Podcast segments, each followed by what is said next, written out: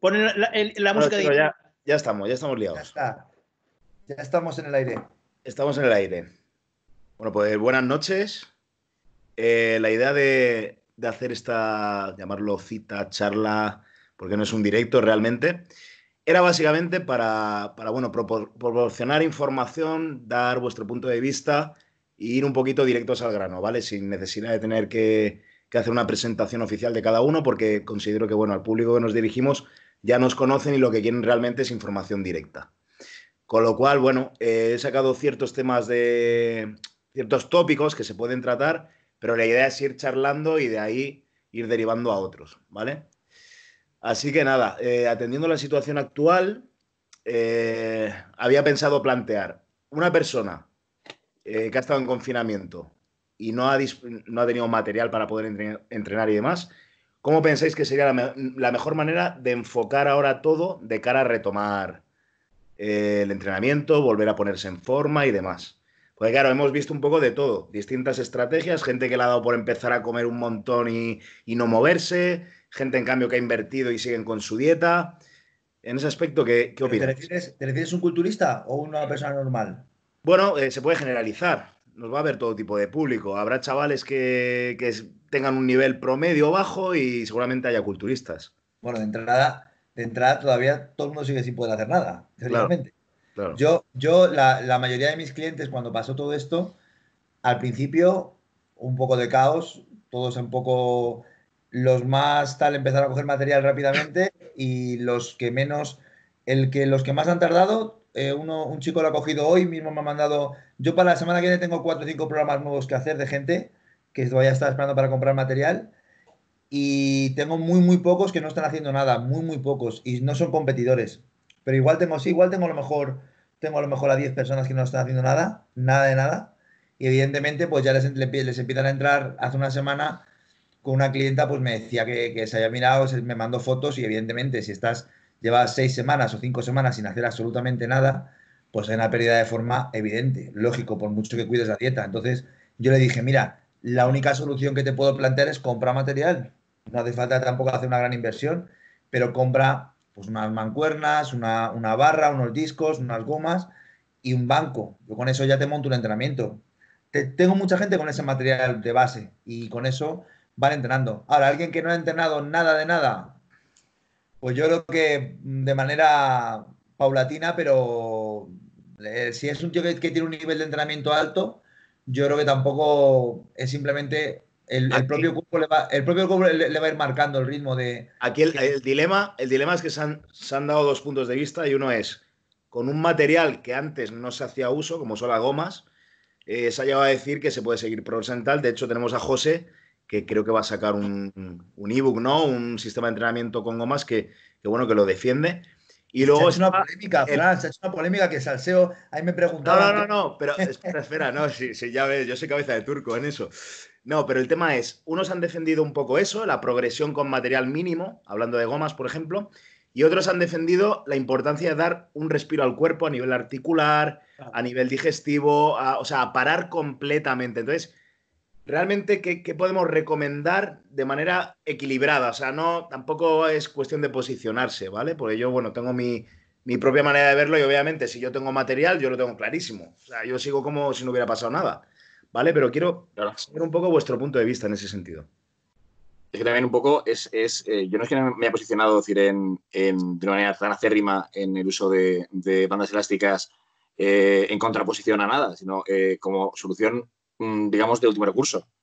Porque es como si va, para hacer esto, tal, es verdad que la autocarga, por ejemplo, la, eh, autocarga es, evidentemente tiene una limitación, ¿vale? por más que salgan estudios y demás, que para un culturista, ya no un culturista, para alguien mm, que tenga una forma física, una cantidad de músculo, pues hombre, una autocarga no es un elemento, decir, que se pueda emplear al menos ni a corto ni a medio plazo. Es decir, eh, la banda elástica, el problema que tiene es que eh, no eh, a ver, es mm, difícil de entender, es difícil de comprender, entonces obviamente no es tan cómodo.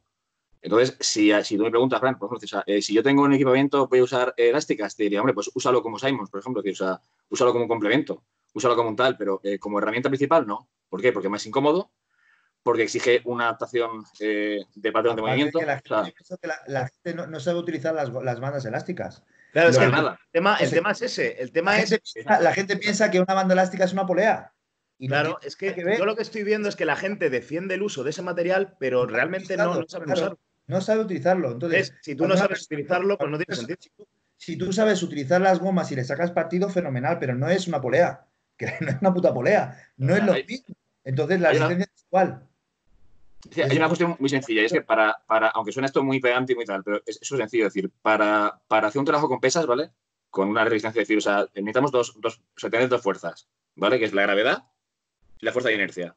Fin. O sea, tampoco hay que ser un genio, ¿vale? Entonces, coño, pues a poco que, mm, más toda la experiencia que tenemos previamente, es decir, y toda, digamos, la, la, experiencia previa, es decir, de, de, en fin, mm, a poco que tengas luces, pues puedes eh, hacer de tu, tu que incluso te vas a estudios y no hay casi nada de la fuerza elástica. ¿Por qué? Porque la fuerza elástica es una fuerza que es bastante más jodida de entender, de aplicar, es más variable, eh, es más... Entonces, a ver, mm, obviamente, decir, no todo el mundo tiene unas nociones de física aplicada y experimental y no sé qué. Entonces, al final tienes que irte a manuales realmente, es decir, de la época, o sea, como te dije, Jesús, de Rusia, de cómo se empleaba entonces, de tal. y aún así. Cuantificar el volumen es muy complicado, la intensidad es muy complicado. Tú dices 12 series al fallo, tal, ¿cómo cuantificas el, el, el, lo que equivale una serie al fallo con una banda elástica? O sea, no es igual, es, es bastante más complejo. Pero ya estás, pero también estás partiendo de que, de que sí que existe una cuantificación, ¿vale? Es decir, de la, digamos, de la tensión que está ejerciendo la fibra, ¿vale? Eh, simplemente decir, por la tensión mecánica basada en el peso. Peso por repeticiones. Y eso, eso tampoco es del todo cierto. Claro, claro hombre, claro, si nos ponemos... Pero vamos a ver, el tema, el tema es que la fuerza elástica, eh, las fuerzas elásticas son una opción más incómoda, ¿vale? Eh, hay que saber cómo hacerlo y no es fácil, ¿vale? Entonces, encima eh, necesitas al menos una semana o dos para empezar a sacar el provecho. Mucha gente entrena a bombeo, tal, y cuando buscan, digamos, sacarle la quinta esencia solamente las elásticas, ven que tienen un blackout a nivel neuronal pero igual que tuvimos todos cuando empezamos a entrenar, solo que no, recordamos el momento en el cual empezamos a hacer un, un curl o un tal, pero realmente el patrón de movimientos, como dice Jesús, no tiene nada que ver. O sea, no estás definiendo una fuerza, digamos, puramente vertical, sino que es una fuerza elástica. Y eso, incluso el cerebro tiene que, son patrones de movimiento nuevos, tienes que, y hostia, la gente, la, a eso. Lo que van a competir, cuando van a competir con las, cuando calientan, hacen eso, entonces hacen laterales, hacen cruces, hacen tal, y le dicen, bueno, ¿y ahora qué hago? para trabajar la pierna, ¿qué hago aquí? ¿Me engancho para hacer extensiones o tal? Entonces al final se, se, escapa un poco. Fran, ¿tú qué piensas? Que estás callado, tío. Yo, estoy, yo estoy callado porque estoy escuchando. Realmente, a ver, yo como siempre ya os digo que yo el tema de la ciencia no es lo mío. Lo mío es la práctica. Y es algo que yo nunca he llevado a la práctica y no Estoy de acuerdo. Tú no estoy de acuerdo para nada, Fran. Tú bueno, bastante más. Sí, pero bueno, el tema quería, quería saber que salido solo. Y es el tema eso, ¿no? Ciencia contra práctica, porque al final yo, es un poco lo que dice Fran. Pero también es verdad que no, no ni, ni defiendo ni estoy en, ni estoy, o sea, ni estoy a favor. Principalmente porque yo no lo he probado en mí y no he conocido a nadie en mi vida que haya progresado utilizando unas gomas. Entonces yo no me arriesgo a hacer algo que realmente no sé que va a funcionar, pero sí puede ser que pueda arriesgarme a probarlo, porque está bien aprender cosas diferentes y hay que entenderlo, ¿no? Entonces, si a mí, por ejemplo, me lo explica José, como me lo está explicando, pues posiblemente le dé una oportunidad a probarlo, porque eso me está, me está aportando pruebas que indican que tal vez sea funcional. Pero realmente eh, yo necesito pruebas o probarlo en mi cuerpo para saber si realmente es funcional, llevarlo a la práctica, ¿vale? Que yo eh, a muchos de mis atletas, eh, bueno, muchos, a pocos, porque yo, en caso como, como, como, como, con Jesús, solo son incluso menos, tres o cuatro personas las que no han podido crear ningún tipo de actividad. Y esas tres o cuatro personas les he dicho, bien, a uno, o descansa porque realmente necesitas descansar, como ha sido el caso de Manu, Carnadillas, que lleva 20 años entrenando sin parar y es un loco, se hace series y series y no para y está roto por todos lados, le he dicho descansa. O dos o tres casos que le he dicho, si, puedes, si tienes a tu disposición gomas, bandas, más que gomas, diría bandas elásticas, eh, a partir de ahí eh, podemos eh, utilizarlas porque al fin y al cabo sí que pienso que, como comenta José, puedes crear un pequeño estímulo. Ya no sé si para el crecimiento, ahí es donde yo me pierdo porque no tengo experiencia, pero sí en cuanto al mantenimiento, ¿no? Al mantenimiento y, y al hecho de mantener un trabajo y que el metabolismo siga eh, funcionando de forma activa. Pero el, tema es hasta dónde. O sea, ¿hasta dónde podemos llegar con...? Eso yo, no creo, yo creo que hay que partir, de una cosa muy clara, es que uno es más que cero y dos es más que uno, entonces con la, o sea, más, mejor que no hacer nada está claro que sí. Ahora, crear un entrenamiento de hipertrofia utilizando solo bandas elásticas, sin experiencia previa y sin tiempo para poder armarlo, porque ha sido de un día para otro, es muy complicado, muy complicado. Aparte de que... Tiene que tener unas nociones, unas nociones de, física, ¿vale? decir, unas nociones de, incluso decir, de, biomecánica, de eh, que, es como dice Fran, eh, realmente mm, excede, eh, quiero decir, hay que tener una, digamos, una concepción de, un todo, ¿vale? Y luego encima aplicarlo y tal. Eh, realmente se puede mejorar con bandas, se puede, claro que sí, o sea, vamos a ver, incluso sobre el papel, ¿vale? decir, o sea, una fuerza multiaxial controlada con un vector, bueno, en fin, toda tralla que te pueda dar, ¿vale? Eh, puede dar resultados incluso mejores, pero ahí es donde yo digo no. O sea, eso es el papel, ¿vale? decir, o sea, eh, realmente para un atleta como nosotros, que estamos acostumbrados, ¿vale? decir, a un plano vertical, o sea, estamos hechos para esto, o sea, estamos hechos, o sea, nos hemos especializado en eso, en, peso libre, en fuerzas que siempre están sometidas a la gravedad. Los automáticos, digamos. Exacto, entonces tener que neuroadaptarnos a esto exigiría, si podríamos mejorar, pues igual dentro de año y medio o dos años empezaríamos a notar y podría haber atletas en el Olimpia que hicieran, o sea, que entrenaran con gomas. Ahora, yo le recomendaría, diría, hombre, pues no sé por qué entrenas con gomas si hay un elemento, ¿vale? Que te facilita la vida. O sea, quiero decir, si yo, si yo defiendo la Smith, ¿vale? decir, la, la, multipower para gente que igual la sentadilla no le va, no es, digamos, un, eh, un movimiento que le sea natural o le sea realmente, y le digo, haz Smith o haz tal, y defiendo ese principio, ahora no voy a decir, no, mira, usa, usa bandas que es mucho más incómodo, que es realmente, no. Entonces, yo uso bandas como, como última... Hay herramientas, como, la oclusión que también, que también puedes utilizar, o sea, hay muchas cosas que puedes combinar con las bandas elásticas. Pero fijaos, una cosa, Jesús. Un entrenamiento productivo de hipertrofia solo con bandas elásticas, si, tienes, si, eres, si eres un si eres Manuel Cañadillas, mm, es complicado. Fijaos una cosa, que es que la oclusión, por ejemplo, Meadows lleva utilizándola desde sus primeros programas. Más de 5 o 6 años. Eh, las bandas elásticas, como complemento de entrenamiento, las ha aplicado también durante muchísimos años. Parece como que aquí en España, porque yo lo veo sobre todo en España, porque si os fijáis fuera no, no dan tanto juego, es como que, hostia, estamos descubriendo aquí el, santo grial y ahora con las bandas elásticas, y la oclusión y tal, vamos a salvar un trabajo que no llevamos hecho. En el año 2011 yo, yo, yo estaba aplicando el uso de, las bandas eh, de, la oclusión, la oclusión incluso mucho antes, porque ya además, eh, tú en una entrevista lo comentaste, ¿no? Que, por ejemplo, el tema de, los greens, los greens y los reds en Estados Unidos llevan pues, más de 10 años. Aquí han llegado hace dos años gracias a ti y, parece que estamos descubriendo ahora América. Entonces, yo creo que vamos muy atrasados y por eso yo muchas veces, eh, yo soy también muy temperamental, pero considero que, es que estamos muy atrás en ciertos aspectos y parece que queremos innovar y realmente al final creo que es un poco de, aceptar la realidad. es decir, es una situación complicada y, un tío que tenga cierto nivel, pues le va a costar, le va a costar ahora tener que adaptarse a eso, tener que recurrir a una oclusión. O... Yo creo que no, no, no, no nos garantiza el mantenimiento muscular. Cuanto más tiempo lleves, o sea, lo, he dicho de, de, Manu, por ejemplo, decir, eh, cuanto más tiempo lleves haciendo el mismo patrón de movimiento, los mismos ejercicios, o sea, cuanto más te o sea, mayor sea tu especificidad, especificidad, que es una palabra de, copón, eh, más jodido va a ser cambiar, porque es como si a un jugador de fútbol le dices, no, mira, vas a jugar a un deporte que es casi igual. Y dices, sí, ¿cuál es? Dices, es rugby. Hostia, pues hombre, a ver, eh, es parecido, pero igual igual no es. Entonces, Messi al rugby, ¿cómo jugará? Pues no lo sé quiero decir, es cambiar completamente el juego, el juego. Ahora, ¿puedes sacar, o sea, ¿puedes sacar rendimiento si realmente lo redactas? Sí. Pero es fácil, no. Esta, o sea, volvemos a lo mismo. Muy probablemente yo cuando veo a la gente entrar con bandas, claro, entramos en la dinámica de tú las bandas eh, las ves eh, realmente que la gente pueda mejorar y es sí. Pero claro, diciendo eso, estoy simplificando el mensaje, porque es como que estoy dándole eh, alas, ¿vale? A gente que está echándole un poquito de morro igual, ¿vale? A sistema de entrenamiento tal. Y ya, claro, yo lo veo y me da. Correcto. Vergüenza no, pero puedo decir, menudo morro, tío. Estás, haciendo la oportunidad de hacer negocio, lo cual es, Eso es. totalmente eh, legítimo que cada uno haga lo que quiera, pero que no, evidentemente, si tú no, no puedes, no tienes la posibilidad de comprarte material y te vas a poder hacer con unas gomas, entrena con gomas claro. y para sacar el máximo partido de entrenamiento, pero que no es lo óptimo, está claro, es innegable y nadie, nadie lo puede, nadie puede negar eso. o sea, cuando habla al gimnasio, nadie se va a quedar en su casa entrando con bandas elásticas. Claro.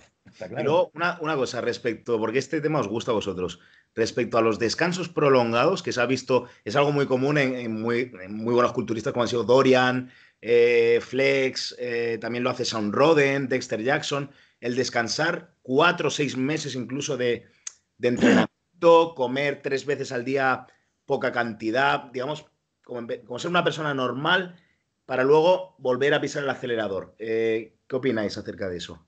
Yo, voy a dar Podría ser un buen momento ahora para ciertos atletas de nivel.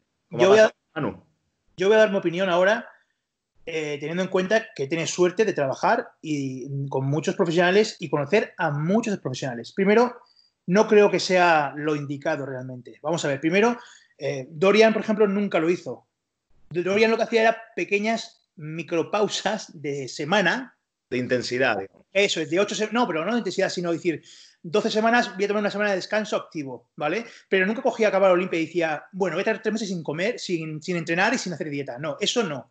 Eso lo dejaba para los demás. Él, pensaba, él tenía otra mentalidad y pensaba que mientras los demás estaban dándole donde los demás estaban descansando, él iba a darles caña y iba a adelantarles. Era otro tipo de mentalidad.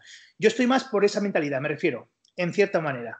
A ver, yo pienso que después de competir hay que tomarse este periodo como el periodo de competición como una fase más que en la cual se sigue haciendo dieta igual de estricta, con algún pequeño eh, desliz eh, semanal, con más nutrientes, con más calorías, eh, pero, pero se sigue haciendo dieta y lo que se le da prioridad es al descanso, que es lo que tu cuerpo necesita, descanso y recuperación a todos los niveles, tanto nutricional como a nivel hormonal, hepático, lo que quieras, ¿vale? Pero no es una, una fase para ponerse a dejar de entrenar, a comer poco, a comer mucho, lo que cada uno quiera, y petarse, por así decirlo, porque luego llega realmente el proceso de volumen y ya estás out, ya estás para decir, bueno, ahora es cuando me tomo las vacaciones. No, no.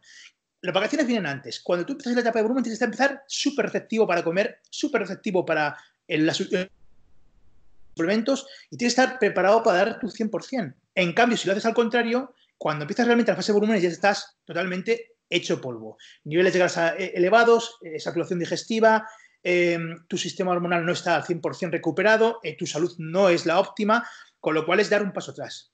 Es mejor descansar, me refiero, en cuanto a el uso de sustancias, recuperación a, todos los niveles, eh, al mantenerte lo más limpio posible, con un peso razonable fuera de lo que es la competición, y luego arrancar con fuerzas. El hecho de que hay culturistas profesionales que descansen eh, tres meses. Hay varias formas de cómo cada uno lo puede enfocar. Yo he conocido a Dennis James, he conocido a otros profesionales, por ejemplo, y... Kevin LeBron también. Por ejemplo, Dennis James, ¿qué hacía? Seis meses, seis, cinco o seis meses sin entrenar, pero lo suyo era porque no salía los cojones. Y lógicamente eso no lo hacía cuando era un, un chaval principiante, lo hacía cuando ya había conseguido una base muscular terrible. Mucho desarrollo. que para colmo, cuando empezó a hacer eso, fue cuando peor ha empezado a salir. Igual que él, Kevin Lebron. Kevin Lebron. Igual que, eso estamos hablando, Víctor Martínez. Estamos hablando, de tíos. Maradona era el mejor jugador del mundo y se ponía de cocaína hasta las trancas, pero porque tenía un puto don. Igual que James. Pero, tú no, no te puedes permitir esos descansos. No, no puedes. No, mantienes, no tienes esa masa muscular, es imposible. Pero no sé si es 2001. ¿Cómo? No sé si es 2001 o, 2003, 2001-2003, no sé. Eh, ¿Recordáis que eh, LeBron salió, eh, tuvo una lesión, no sé qué, y de piernas no pudo entrenar como debería? Oye, qué cosas, ¿no? O sea, de repente, decir, el tiempo que se suponía que él descansaba, ¿vale? Y que permitía estar al 100% luego, fue el tiempo que estuvo lesionado de la pierna. Y de torso salió brutal, y de pierna, que era el tiempo que estuvo mm, más parado, no salió igual. pero no decía que LeBron descansando mm, fue ahí cuando dije, mm, aquí algo no es exactamente... Es, descanso activo, lo que ha hecho Fran.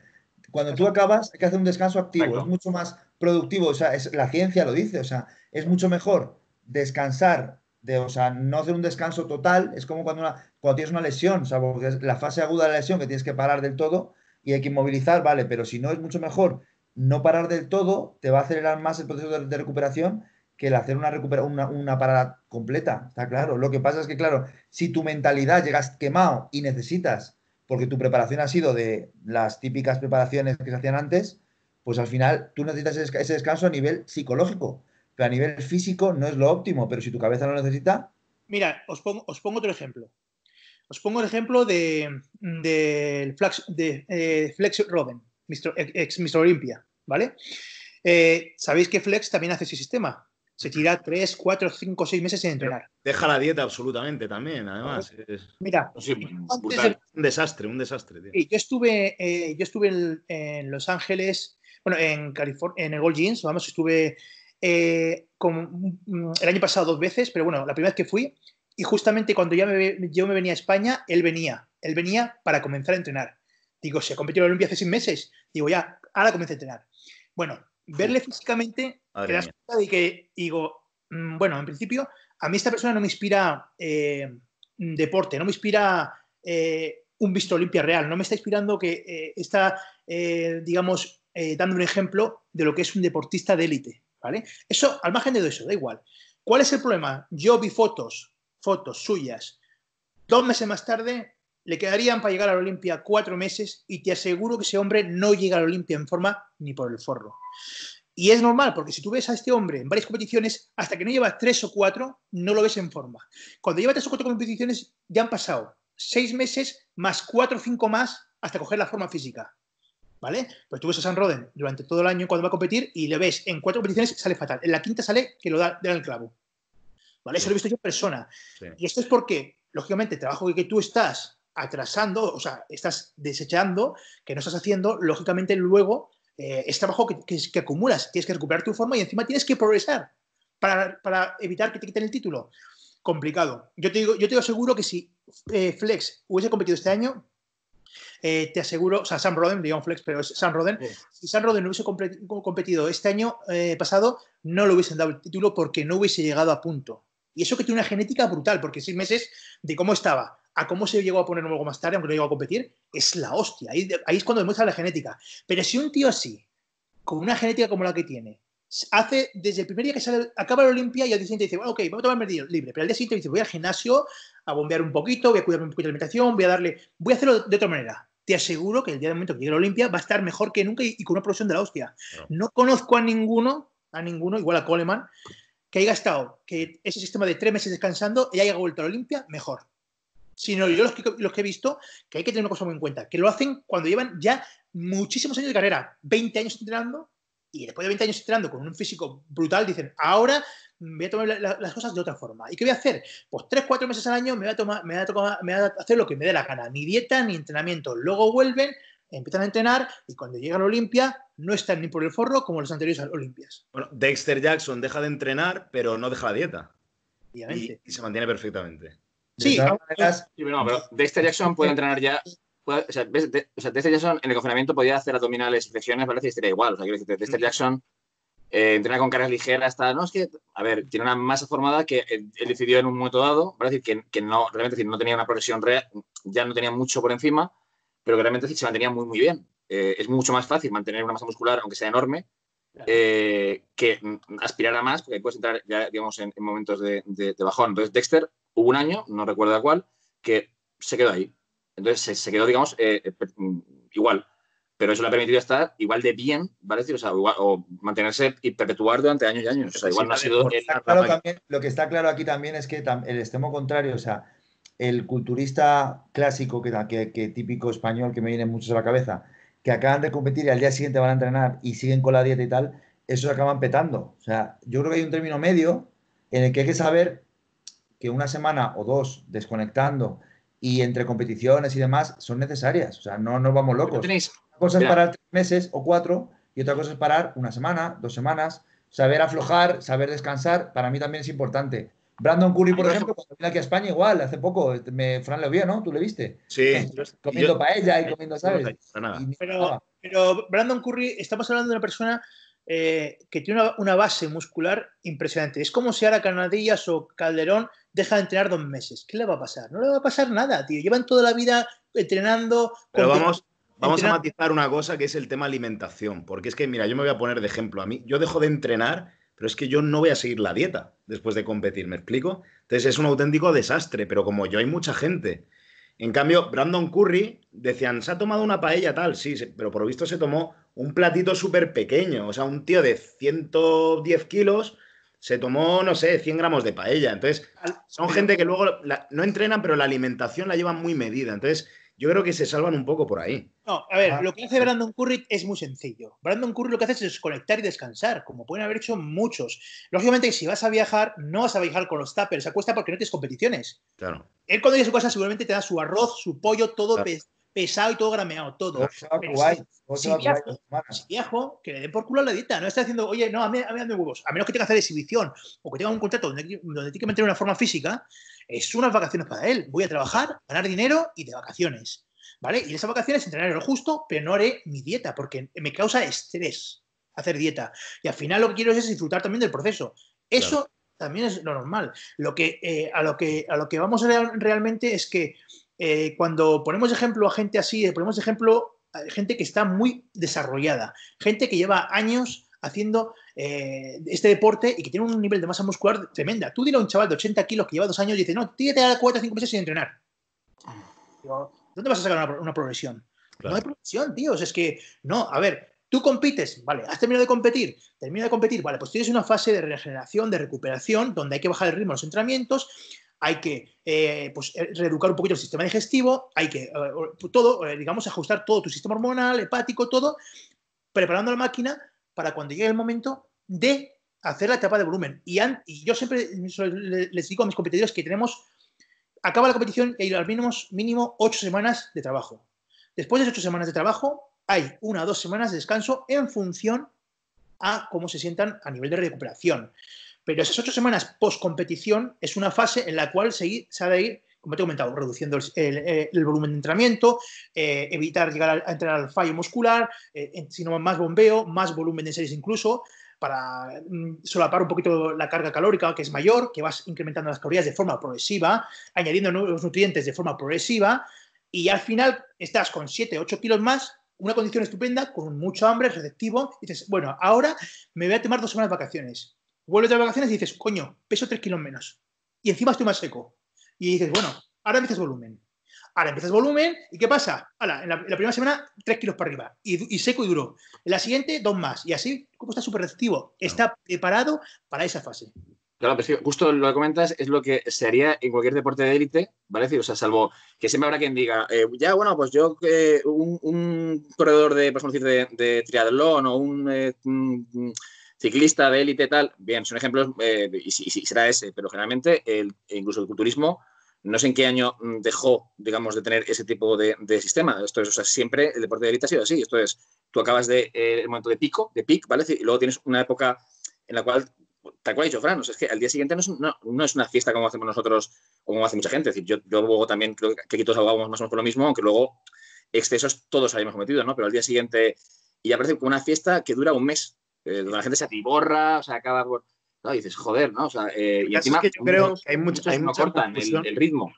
Hay mucha confusión por la información que hay en Internet, porque José, precisamente, que lo conocí en foros y él está muy puesto al día de, foros guiris y demás, el rebote, el rebound, para ellos es, es mágico. O sea, de hecho, hay muchísimas publicaciones de, Magic Rebound. Hay gente, hay gente que aboga por hacer otra cosa. Que sí, sí, totalmente distinta. y lo, aprovechar, aprovechar las semanas de postcompetición para continuar con el ciclo y empezar a comer más. Entonces, ¿qué pasa? Que pasan ocho semanas o diez semanas, las que dures con tu ciclo comiendo más, en las que vas a acabar mucho más grande y mucho más tal, pero va a haber un momento en que vas a tener que cortar. Sí o sí. Entonces, vas a cortar estando más grande, más saturado, más petado, porque cuando yo, yo cuando, cuando concibo la fase de competición es ir al 100%, estresar al máximo y luego exijo un descanso. Si tú no das descanso, se va a tener que dar después. Sí o sí. ¿Tus tendones cómo están? Eh, el día siguiente. O sea, eh, yo estoy gente entrenar eso, o sea, esa teoría siempre pregunto lo mismo. Eh, o sea, ¿cómo estás a nivel de, tendinoso? ¿Cómo estás a nivel cardiovascular? ¿Cómo estás a nivel de...? No, o sea, estás, realmente te has llevado al extremo, ¿vale? Y ya necesitas una bajada progresiva, ¿vale? En lugar de un aumento o una... No, es una... Yo creo, esto es una idea, esto no es una afirmación mucho menos, pero que cuando el culturismo empezó a hacer dinero, en los años 80, cuando la época de Lee Haney empezó a, ahí empezó a moverse el tema de suplementación y los, Wader y demás, los hermanos Wader y demás, es cuando de repente eh, pasó esto, ¿no? Era un poco como que eh, había un, eh, por el calendario que hicieron, esto es una época como de, grandes, ¿no? O sea, de grandes campeonatos que eran en una época, una franja, digamos, temporal muy corta. Entonces había gente que hacía eso, iba, digamos, a full, ¿vale? Es decir, extremo, luego se, se dejaba, luego volvía. Eh, en los años 90, cuando estaba en New York, había un, el, campeonato de pro de, Nueva York, que era muy, muy importante también. Sí, bueno, digamos que no solo estaba Olimpia, había diferentes tal. de repente la gente ya no se dejaba tanto, ¿no? Entonces, claro, entonces respondían más a criterios económicos.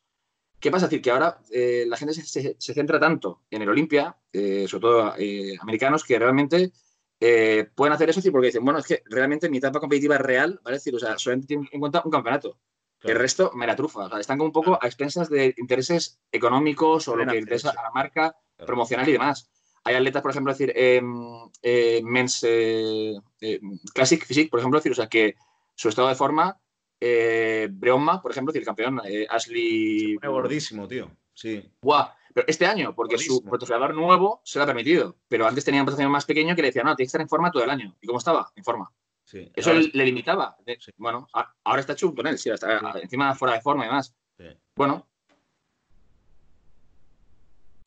Ahí al final, bueno, yo creo que yo, yo lo que, lo que eh, al final es una visión que tiene cada, persona, ¿no? Yo como preparador tengo esa visión por experiencia propia, ¿vale? Yo he hecho ese proceso de rebote cuatro o cinco veces en mi vida, de pesar 20 mm, kilos menos, o sea, pesar, mm, eh, competir y un mes más tarde pesar 20 kilos más y, al mes siguiente dice mi entrenador, hay que pesar en volumen, pero ¿qué en volumen? Pero si estoy ahora mismo para descansar.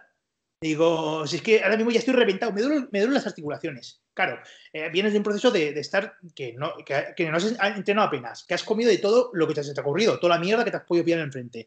Has retenido 20 kilos, que tienes la presión arterial por las nubes, estás con el, con el, con el, con el colesterol, vamos, estás al límite y encima te dicen que ahora tienes que estar el periodo de volumen. O sea, al final es una porquería. Al final, esto me ha pasado varias veces en mi vida como competidor. Y al final, a todo esto que te estoy comentando, llegué solo por instinto. Nadie, no leía a nadie, porque entonces yo con toda esta información que tenía, no, no había información más que era muscle las modificaciones, y no ponían, no hablaban del, del, rebote, no hablaban de, no había artículos de esto. Y yo llegué a la conclusión y dije, coño, yo no quiero estar gordo después de haber competido, eh, o sea, me, ha costado la hostia estar así, y ahora en un mes estoy como un puto gordo que no puedo ir ni al gimnasio, no puedo ir ni a la playa, porque me da vergüenza, tío. Entonces dije, coño, aquí, aquí algo que no funciona. Entonces, Muchos yo empecé a probar.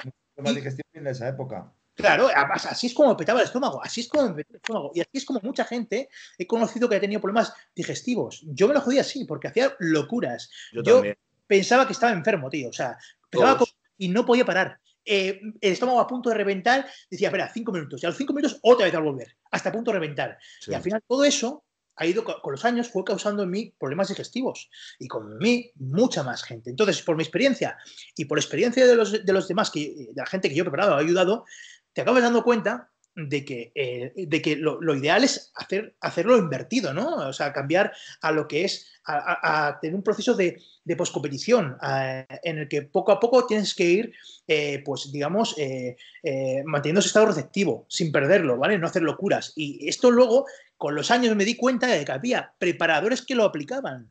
Y dije, coño, pues no estaba muy, muy, muy lejos de la realidad.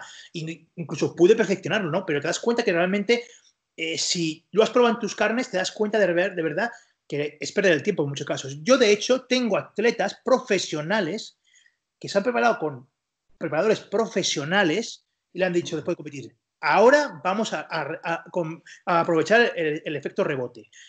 Toma la terapia, toma la comida y a reventar. Y luego han probado mi sistema y te digo una cosa, todos me han dicho que es mucho mejor y se siente mucho mejor a nivel de incluso de salud hacerlo de mi forma. Incluso han progresado mucho más.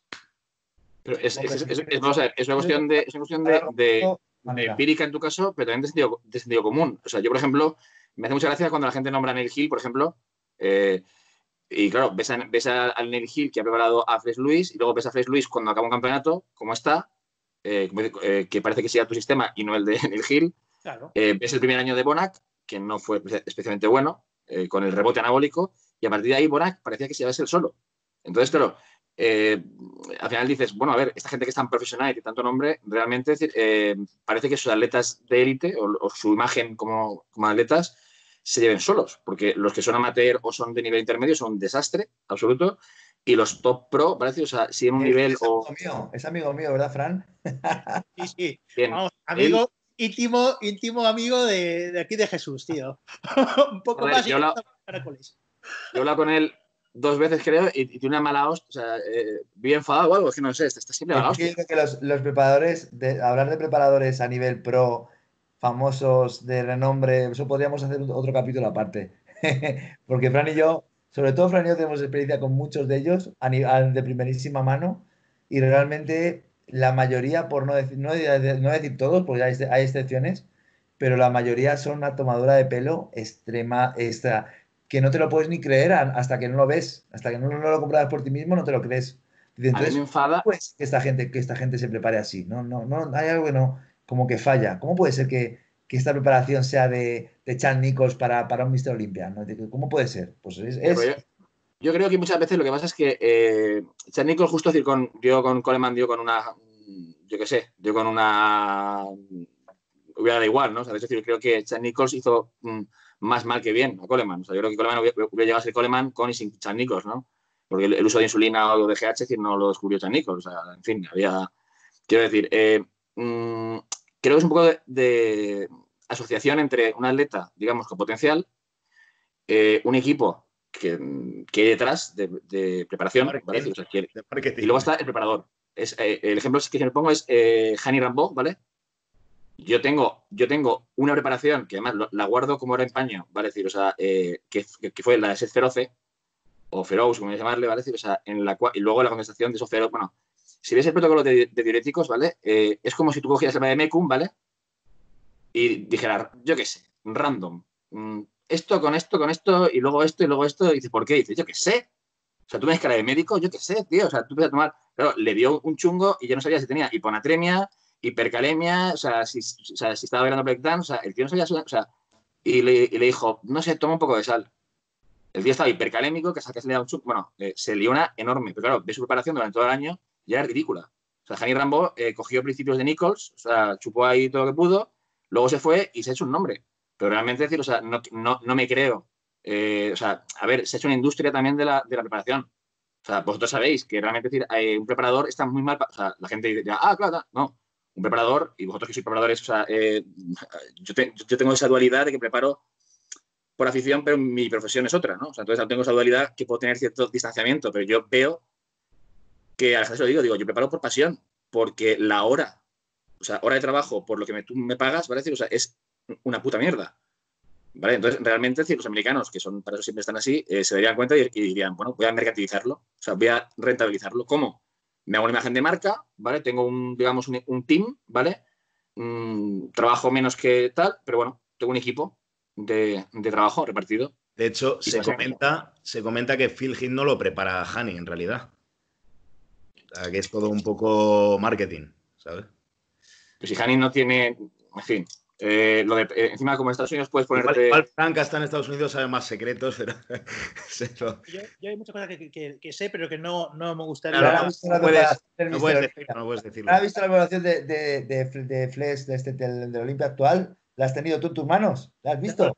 La tengo, la tengo. Ahí el ciclo y, y, no. y, ni lo, y no, no lo tiene ni guardado. Eh, no, eh, mira, las cosas como son. A ver, hay de todo en este mundo, tío. Sí que es verdad, no voy a entrar yo en quién es bueno, quién es bueno, quién, vende humo, quién no vende humo.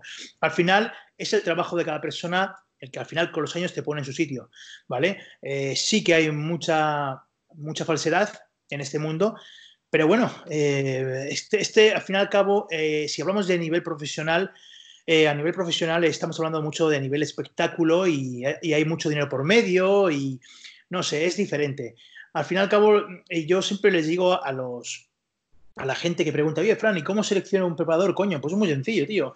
Para seleccionar un preparador no tienes que buscar aquel que tiene al Mr. Olimpia, tío. Busca aquel que coge personas de la calle, gente normal o gente que, ha empezado a competir y pues les ha hecho evolucionar más, o menos. Pero sobre todo, busca gente que se implique con tu trabajo y que le ponga ganas, tío.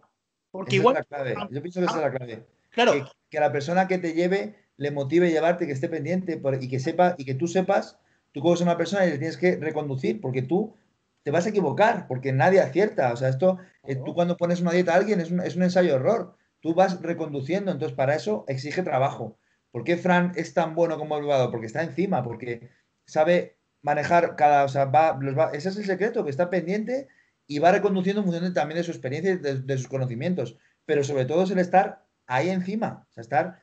Y también, también pienso que es importante Jesús, eh, generar una adherencia al atleta. Es decir, un enfoque que se adapte a ese atleta y le permita prolongar pues, un plan nutricional, un programa de entrenamiento en el tiempo. ¿vale? Porque ahora está muy de moda, de hecho me han preguntado, porque he dejado una caja de preguntas, eh, mejores sistemas de entrenamiento, mejores preparadores acorde al sistema de entrenamiento, porque ahora está muy de moda el fallo menos uno, RIR 4, tal. Eh, ¿Qué opinión tenéis de, todo esto?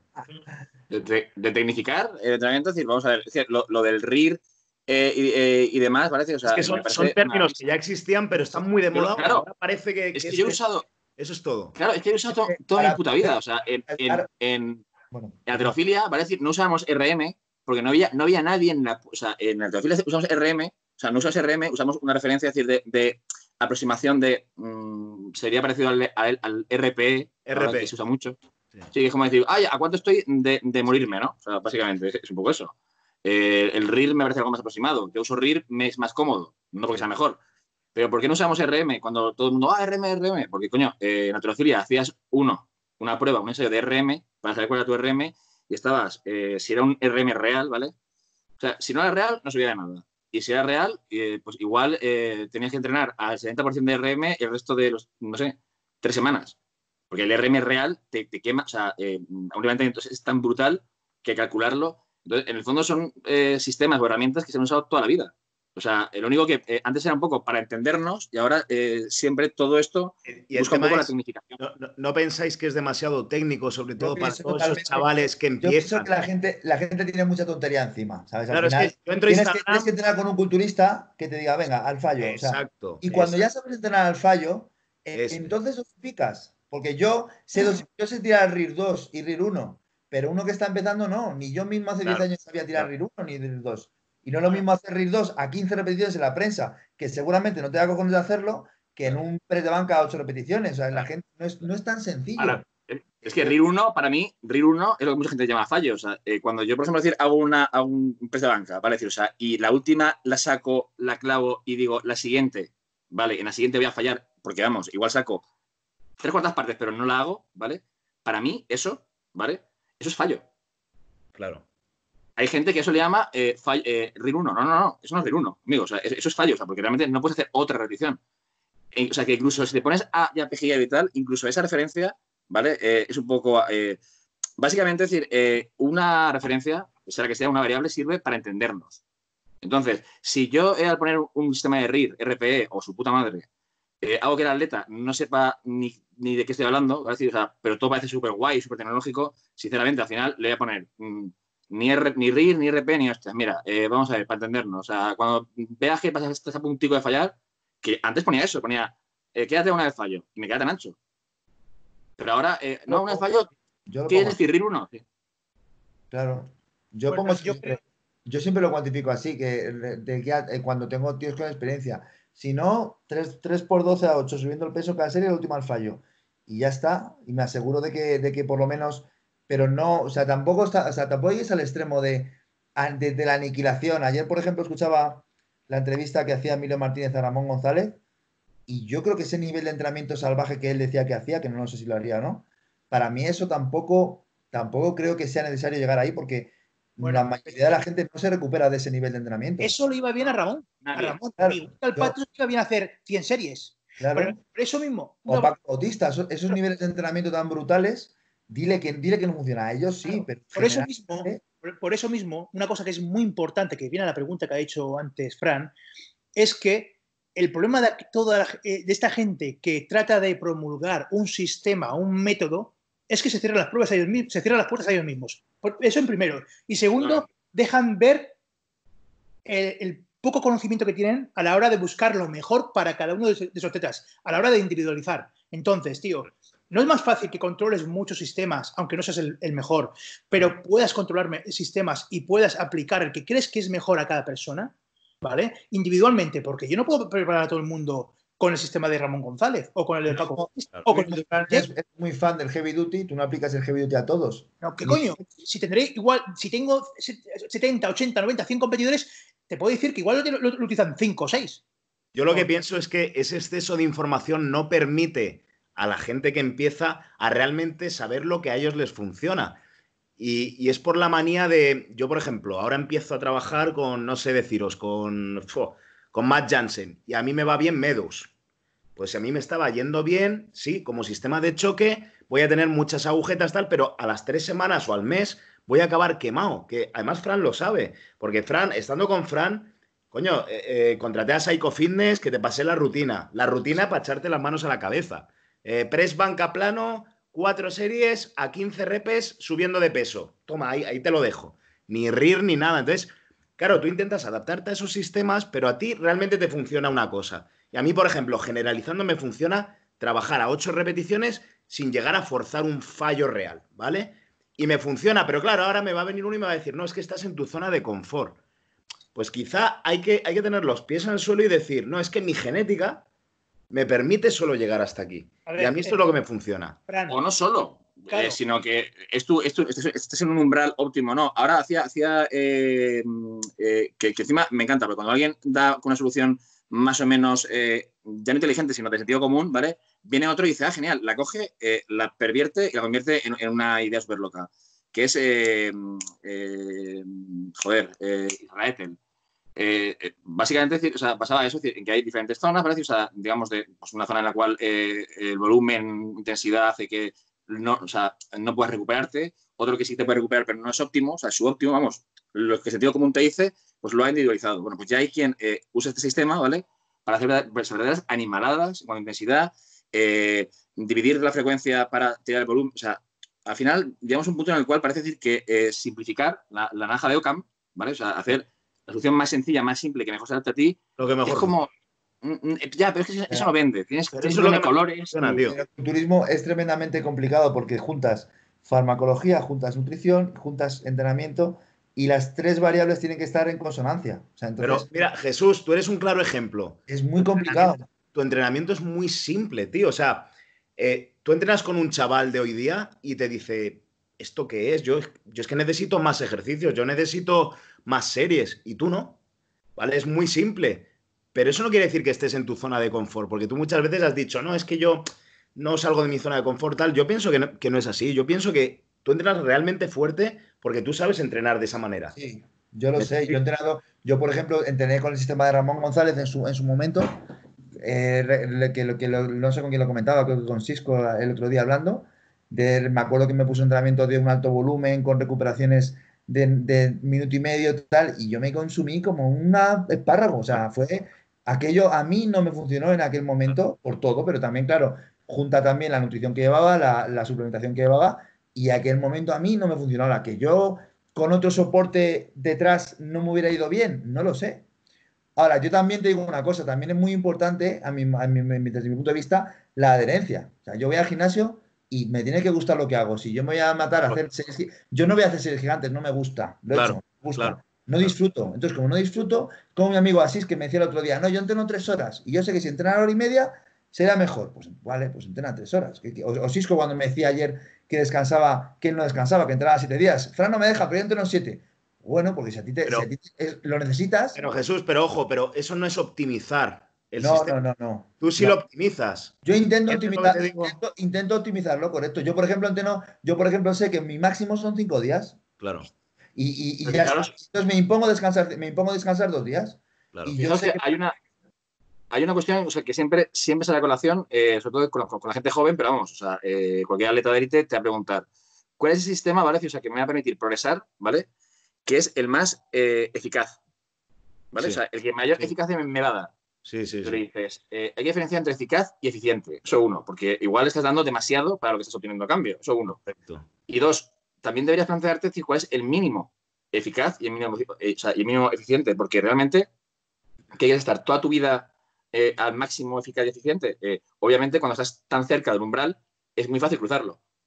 Entonces, al final, vienen lesiones, vienen problemas, vienen. O sea, claro, o sea, no puedes estar tan cerca de ese límite. Tienes que saber cuál es tu umbral. Entonces, eh, yo, por ejemplo, con Jesús le ponía sistema de entrenamiento y, y, cada vez que hablamos era, no, no, de los ejercicios que te he puesto, he probado uno, pero es que este tal. Y al final le dije, mira, entrena como te salga de los huevos, coge lo que te guste. Yo, yo, yo, yo entrenamientos, tú coge lo que te guste y, y, mételo. Y lo que no. No, no, yo aprendo mucho. Tomo ideas, pero también tengo una cosa. También yo entreno de una manera. O sea, yo intento disfrutar de mi entrenamiento. Yo cuando veo algo, o sea, no, no me vas a ver entrenando series gigantes, no me vas a ver entrenando con recuperaciones de, o sea, hacer un volumen alto de entrenamiento. Yo a mí no me gusta entrenar así, me gusta entrenar de otra manera, tranquilo, a mi ritmo. Yo disfruto así y lo hago así. Y además progreso así porque lo sé, porque ya después de 20 años, en el fondo todos sabemos nuestro, nuestra manera óptima de entrenar. Exacto. Mira, Fran, Fran, si, Fran sí, quisiera ahora volver a entrenar, él sabe perfectamente que la manera es el heavy duty, adaptado. O sea, cuatro días de entreno porque es lo que mejor le ha ido. Él puede probar el sistema de medos, pero no le va a ir tan bien como el otro y él lo sabe. Os pongo un ejemplo. Yo comencé con el sistema del heavy duty, empecé con. Yo siempre fui fanático de Dorian Jade hasta con 15 años y no entrenaba, ¿eh? Solo sabía que era el físico que más me atraía por su calidad muscular. Cuando empecé a entrenar, empecé con lo que me puso mi entrenador, entrenamientos básicos, pesados, lo, básico. En cuanto me dejó a mí un poquito de manga ancha, con 19 años, comencé con el heavy duty de Mike Menser. Vale. Entrenaba tres días a la semana. Llegué a competir y ganar campeonatos con solo tres días a la semana, 20 minutos por sesión de entrenamiento y tres días de cardio, aumentando mi masa muscular de 10 kilos aproximadamente por año. Luego empecé a trabajar con el sistema de, Dorian que aprendí de, un médico que entrenaba también en nuestro gimnasio, un médico que sigue entrenando igual y que era fanático de Dorian igual que yo. Aprendí el sistema y ahí estuve entrenando pues hasta que vine a vivir a Valencia. Yo, estoy en el País Vasco. Eh, vine a vivir a Valencia en el año 2004. Entonces, yo cuando, cada vez que me veía la gente entrenar, me decía, pero ¿por qué entrenas así? Si eso no vale para nada. Y dice, hombre, a mí me gusta y a mí me funciona. Y le dice, pero, pero ¿has probado otras cosas? Digo, sí, sí, he probado. He probado otras cosas porque al final te llama a probar super series, series gigantes.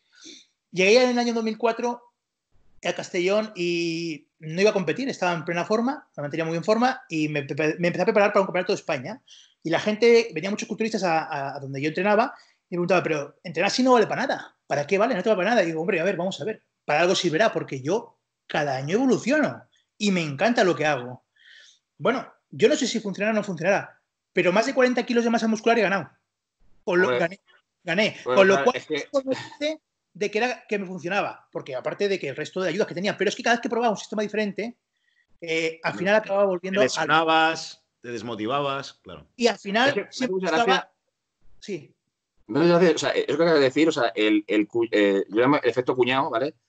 Pero que no es entonces, o sea, que eso hoy en día, ¿vale? Decir, o sea, eh, de decir, la Beusi es esta de, de la, la, la, la, juventudes eh, eh de, del PubMed, que digo yo, o sea, que, que, sí, que está muy bien la ciencia, luego, luego ves el estudio y dices, bueno, ha sido eh, el, uno de los mejores estudios, por ejemplo, decir, hechos últimamente, el de Schoenfeld famoso, al final, si te pones muy, muy así, dices, vamos a ver, entonces, ¿qué me está diciendo Schoenfeld? Que cuanto más entrene, más frecuentemente, con más peso, más veces, y si no duermo, estaré más cachas. O sea, claro, y si una presión dices, a ver, pues depende de cómo lo interpretes, sí. Entonces, ¿qué sentido tiene esto? O sea, y encima, esto sirve para casi todo el mundo. Eh, entonces dices, vale, aquí, obviamente aquí Schoenfeld algo no ha ido bien. O sea, obviamente decir, esto no le funciona a nadie. O sea, no, o sea, a estar entrenando a decir 24, o sea, no tiene sentido, ¿no? Entonces, este, esta, teoría del, tirar siempre de la teoría y tal, te lo digo así porque eh, me encanta cuando la gente tira de estudios, de ciencia, de no sé qué. la ciencia está para, explicar algo, ¿vale? Para resolver dudas, para resolver problemas, no para generarlo. Entonces, que alguien te venga y te diga tus resultados, que son reales, ¿vale? Contradicen la ciencia. Es como decir, eh, hombre, no, la realidad es, la que es. La ciencia es, es, un mecanismo de observación y de análisis, ¿vale? Entonces, eh, no serás tú el que estás, eh, digo yo, equivocado, al menos en tu percepción. Es que eso de, si contradice, si tal persona contradice mi modelo estadístico, mi, mi idea preconcebida súper rigurosa a nivel científica, que por supuesto está a prueba de fallos, y sirve para, eso también me encanta, y sirve para todo el mundo, es universal, entonces es que tú estás equivocado. Y dices, pero si te estoy demostrando de manera, ¿sabes? O sea, no serás tú el que estás equivocado, o sea, esa tendencia a, teorizar todo y que la teoría está por encima de la práctica, llega un momento en el cual dices, a ver, no, la teoría está al servicio de la práctica, pero, pero, pero coño, o sea, no niegues lo, lo, lo que estás viendo, ¿no? O sea, es un poco como... hay, un factor, hay un factor clave que es la, la, motivación, la intensidad. Tú, por ejemplo, te voy a poner un ejemplo, Sergio Estepa, que Fran le, le, prepara. Ese chaval, ¿cómo que seguramente haya sido el que más ha mejorado el año pasado de lo, a nivel nacional? Yo creo que nadie se ha puesto, ¿cuántos? 15 kilos de músculo ese chaval, esa pegado, ¿cómo lo ha pegado? Pues entrenando con Ángel Calderón en el lado, con matados a entrenar con entrenamientos que lo ve cualquier tío de la Bro Science, como dices tú, y se Normales, son básicos. Claro, pero y, cualquiera que lo ve dice, pero rir de qué. O tú le dices a Sergio Estepa y dices, ¿ríe de dónde? ¿Cómo va? Pero ponte a entrenar con él y ponte a comer y te pondrás y, y, conseguirás mejorar sin tanta tontería. Al final, el culturismo, yo que, yo que he estudiado la carrera del INEF y todo, y todo esto en la universidad, al final el culturismo te enseña a entrenar, no la carrera ni los estudios. Al final, ponte a entrenar, métete en un gimnasio de culturistas y entérate de lo que es entrenar y vete un día y otro día y otro día y al final te vas a poner fuerte, sin tanta tontería. El entrenamiento al final es lo que es. O sea, y la gente lo que no sabe es entrenar. Ya no sabe entrenar con esa intensidad. La gente es lo que, es lo que bajo mi punto de vista, mucho. Había, hay un vídeo de Meadows que justo hablaba del, tema este, es decir, del old school eh, contra eh, new school y demás. Y es verdad decir, que él defiende, eh, y dice que Meadows o sea, no es que sea decir, moderado en cuanto a entrenamiento.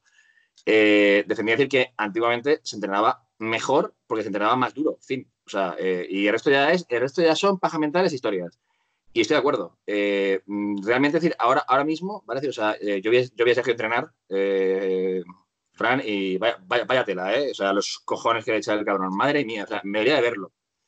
Pero realmente decir, es que mm, todas estas teorías así tan, todo tan elaborado, al final yo creo que también nos, nos ralentiza un poquito, ¿vale? decir, porque ahora, por ejemplo, decir, el, eh, y todas esas tendencias de, no, porque la fibra, el tal, está muy bien, es lo que digo, pero es que eh, al final eh, cualquier teoría que me echen en cara, si, vale, voy a refinarlo. ¿Sabías que, una, que, la, fascia, ¿no? dentro de o sea, que la, fascia, cada fibra tiene una orientación y una. Entonces, obviamente, hay un, digamos, un crecimiento o una estimulación, ¿vale? Decir, o sea, direccional distinta, que pues están fibras, las fibras no tienen un comportamiento homogéneo.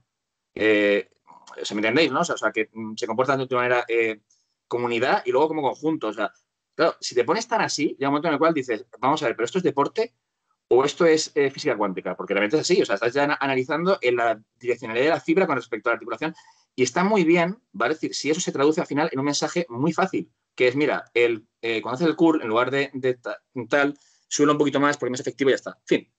O sea, si logras eso, ¿vale? Ya es, ya es un hito. Lo demás es hay mucha gente, hay mucha gente que está entrenando ahora en su casa con, material y dice, joder, estoy mejorando más que en el gimnasio. Claro, porque ahora te estás esforzando, cabrón. ahora te estás, ahora tienes cuatro cosas, intentas crear intensidad con, tus cuatro herramientas y estás poniendo mejor que en el gimnasio. estás sacando más partido entrenando en tu casa que en el gimnasio. Es, pero no porque sea mejor entrenar en tu casa, sino porque ahora entrenas con más intensidad y con más concentración y porque tienes más tiempo y tienes menos estrés.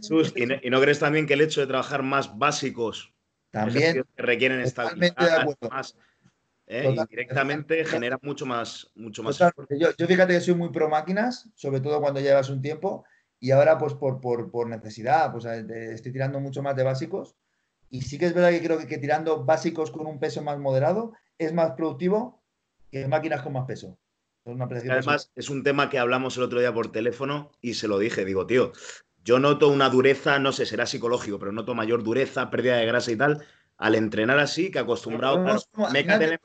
te, vuelves cómodo y llegas a la máquina, las placas y el peso muerto pues cuesta más montar la barra y la sentadilla y tal. Entramos, aquí también se podría hacer un modelo físico de la línea ascendente, línea ascendente eh, y, demás, pero es, tan, fácil como, o sea, como, quiero decir, el cuerpo humano, ¿vale? Decir, o sea, eh, no está, o sea, la máquina, ¿vale? Decir, sigue un modelo, ¿vale? Fin.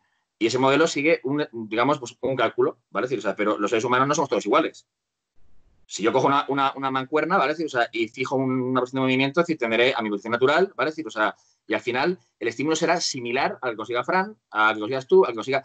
No será igual, pero será, pero digamos, en, movimientos de palanca, ¿vale? decir, o sea, eh, la estimulación en, U, de acuerdo, pero la máquina lo que hace básicamente es imponerte, ¿vale? decir, o sea, un recorrido. Y eso tiene pros y contras, ¿vale? y si lo asumes, yo, yo asumo. Yo hay movimientos que no puedo hacer eh, libres porque, joder, ojalá. Yo, yo el, la sentadilla no la echo de menos porque es verdad que no la echo de menos. O sea, a nivel biomecánico me resulta muy, muy difícil. Pero el peso muerto yo lo echo de menos. A mí, a mí, joder, era hacer un peso muerto duro, ¿vale? O sea, para mí era brutal. O sea, sentía como que levantaba, o sea, me encantaba esa sensación. Y no puedo hacerlo. Pero no lo, puedo, o sea, no lo hago porque no puedo, no porque no quiera. Eh, pero ahora, eh, mm, soy, como dices tú, pro máquina porque no puedo. Si volviese a los básicos para hacer tal, pues ya me ocuparía de intentar. Mm, pero es un poco eso, es decir, la máquina es más sencilla, más fácil y tiene un montón de uso. Pero creo que nos hemos, es verdad, nos hemos un poco emperrado, nos hemos un poco decir, eh, en fin, lo, cómodo, si me, si funciona y es cómodo, pues hostia, ¿para qué me voy a complicar, no? Al final es un poco eso. También, yo creo que es la época que nos ha tocado vivir, ¿no? Eh, hace años, eh, cuando tú empezas a un gimnasio, yo cuando empecé en mi gimnasio, eh, lo único que quería era estar fuerte, ponerme fuerte, entrenar y ser el más fuerte del gimnasio. Me da igual estar, el ser el más guapo, ser el más seco, no, no, quería ser el más fuerte del gimnasio y entonces era el tema de la suplementación natural, química, era lo último. Eso es que eso era solo para gente que quiere competir yo hasta que no realmente fui fuerte y estuve desarrollado dije, vale, ahora es cuando puedo, y, no fui yo, que fue mi entrenador, que dijo, hostia, ¿por qué no compites? Digo yo, pero si, si, no, si no tengo botella físico, digo, tienes un físico muy bueno, te lo digo yo. Pero no era mi objetivo, mi objetivo era ponerme fuerte y entrenar fuerte y ganarme el respeto de mis compañeros en el gimnasio. ¿Vale? Ese era mi, mi cometido y ser más fuerte y yo me ganaba el respeto de, del gimnasio entrenando, siendo más fuerte o entrenando más intenso que todos los demás. Hoy en día todo eso ha cambiado un poco por el, por el, por el hecho de estar, de tener una imagen, ¿no? De estar seco, de estar bonito, de estar guapo para las redes sociales. Es otra mentalidad. Ahora la gente quiere competir antes de empezar a entrenar. Claro. Yo no empecé. Realmente, realmente las nuevas categorías dan pie a eso. Claro. no, pensáis, no pensáis que al final todo deriva en eso, ¿no? En una mala información, porque por ejemplo ahora la alimentación va siempre alrededor de una cheat meal. ¿Sabes? Todo la cheat meal. Claro, es que realmente tú ves los programas nutricionales y están elaborados para derivar en esa cheat meal del fin de semana o llamémoslo TCA, me atrevería incluso a decir TCA. No, no, llámalo, llámalo abiertamente TCA, o sea, inducido, porque si no lo tienes, eh, yo por ejemplo decir, es a, a Jesús siempre lo digo, digo, si yo cuando me he inducido eh, mm, definiciones, eh, siempre he salido, no, el más grande, no, no he sido nunca, bueno, una vez que me equivoqué, eh, entré a Bikini y, me dijo Verónica, ¿dónde vas? Y dije yo, yo qué sé, o sea, que, ¿sabes? Que no, no, hay Ojo, esto es real, ¿eh? Y manchada de Nutella, bueno, o sea, una escena, pero quitando ahí, por lo menos siempre he podido decir que he salido el más seco. Cada uno se contenta con lo que quiere, ¿sabes? O sea, quiero decir, el estado de punto. ¿Pero por qué? Porque yo soy capaz de, de alcanzar un nivel de forma, ¿vale? Es, decir, es verdad decir que en Atomen siempre tengo, por, un problema que en, concreto tengo, decir, pero la piel, el tal, ese efecto microdorian, ¿vale? O sea, como si fuera un Dorian eh, que, has, lavado, ¿sabes? En, en caliente y luego saca está como, hostia, en pequeño, ¿vale? El efecto pétreo duro, ¿vale? Es decir, bueno, es mi manera de decir que, que, que me gusta salir. Eh, realmente, decir, o sea, para llegar a ese estado, a ese tal, he pasado hambre, ¿vale? Es decir, o sea, como un perro, pero, bueno, el, perro, el mío no pasa hambre, cabrón, pero bueno, Dicho lo cual, eh, a mí no me suponía un esfuerzo, porque a mí comer no me genera, o sea, a nivel eh, neuro, neurohormonal no me supone, pero hay gente que le reduce 100 y ya entra en una especie como de, bueno, es que esa persona ya lo estás induciendo, como, o sea, como me ha dicho Fran, o sea, una, un TCA, o sea, porque si no lo padecía, eh, si realmente eso es, una, es de una dureza, de una que le, realmente le hace sentir mal y luego, uff, entramos ya en un bucle en el cual... Es que, es que fíjate, hablo, hablo por mí, porque yo cuando empecé con Fran, él lo sabe, pues tenía muchos altibajos, tío, y todo, cualquier problema emocional y tal, pues igual que hay gente que le da por fumar, a mí me daba por comer, lo otro. Y creo, bueno, he aprendido que realmente una preparación, y esto es old school totalmente, no se puede realizar en 8 ni en 12 semanas. O sea, al final tú tienes que buscar una adherencia en la cual tú sabes que vas a competir, pero no en 12 semanas. Yo ahora voy a cumplir cinco meses a dieta y, me tiraré el año entero. O sea, pero no es dieta, ¿vale? Se genera una adherencia, no es cuestión de estar pasando hambre, sino de dar tiempo a tu cuerpo a que vaya cambiando. el problema de la gente, preparación unido a pasar mucha hambre para luego empezar a comer otra vez un montón y ponerte gordísimo. Entonces, eh, al final, ese, yo pienso que ese es el problema principal que hay hoy día en redes sociales y tal, y eso se generaliza completamente. Es la hipercarencia, es, generar una hipercarencia, ¿vale? O sea, porque antes ha habido, o sea, quiero decir, o sea, eh, generas un, un, sobredéficit porque antes había un superávit excesivo. Entonces, como decir, vamos a ver, eh, no porque tengas una cantidad de dinero mm, increíble en el banco, decir, o sea, eh, puedes mm, luego de repente, o sea, decir, o sea, no, no funciona así. O sea, no funciona decir todo en exceso. O sea, no sea más, más normal, mm, digamos, estar más estable y digamos que las subidas y las bajadas sean más ponderadas y más equilibradas y sobre todo en el tiempo para que digamos tu cuerpo es que, ahora también es que fíjate una, una vez lo normalizas una vez lo normalizas yo ahora llega mi comida libre tío y bueno él lo sabe me tomo un puré con salmón y un trozo de pan de centeno porque es algo que no suelo tomar habitualmente. Y esa es mi comida libre. ¿Eh? Y yo antes necesitaba llamar al telepizza y pedirme tres familiares. Claro. Tenías un trastorno, tenías un, TCA. pues posiblemente. Porque al final tú tienes que tener eso de pautar una, comida trampa, eso, para mí es un error, porque al final estás, es como si a un alcohólico le dices que se puede tomar una cerveza el domingo, o al final le, vas a generar un problema, a un drogadicto que se puede, no te puedes drogar los sábados por la noche. claro, o peor, o peor, alguien que no se droga, aquí sería, aquí sería casi casi que alguien que no se droga, ni nunca pensado en drogarse, ¿vale? Le dices, bueno, y los sábados, drogate. Y dices, pues yo no me he drogado. O sea, tú sí. alguien que no tiene ningún problema para eh, Mm, para seguir la dieta y se va tal. Acabas creando, lo acabas creando. Claro, y el tema es ¿cómo, cómo, reeducas a toda esa gente para que realmente vean la esencia y, cómo, se, cómo se hace el proceso. Porque es cuestión de educar a la gente. Pues bajo mi punto de vista, haciendo una, dieta más sostenible, más variada, más diferente, de manera que, que, no, que no espere a que, a que sea... Pero es lo que dice José, no te van a creer, tío. No te van a creer porque no se puede decir que, que, cosas que dice Fran, ¿vale? decir, o sea, que le puede decir a alguien que, que, prepare, se las cuestione y no las haga, ¿vale? Si tú, eh, mm, Jesús, o sea, cualquiera, o sea, quiero decir, o sea, eh, atletas, o sea, pero atletas, os hablo de Chichenabo, o sea, no os hablo decir de atletas eh, que conocemos y respetamos, no, no. Mm, os pueden decir, ah, pues bueno, yo hago esto que se. Mm, desde el punto de vista en el cual lo cuestionan, una cosa es cuestionarlo con, ¿no?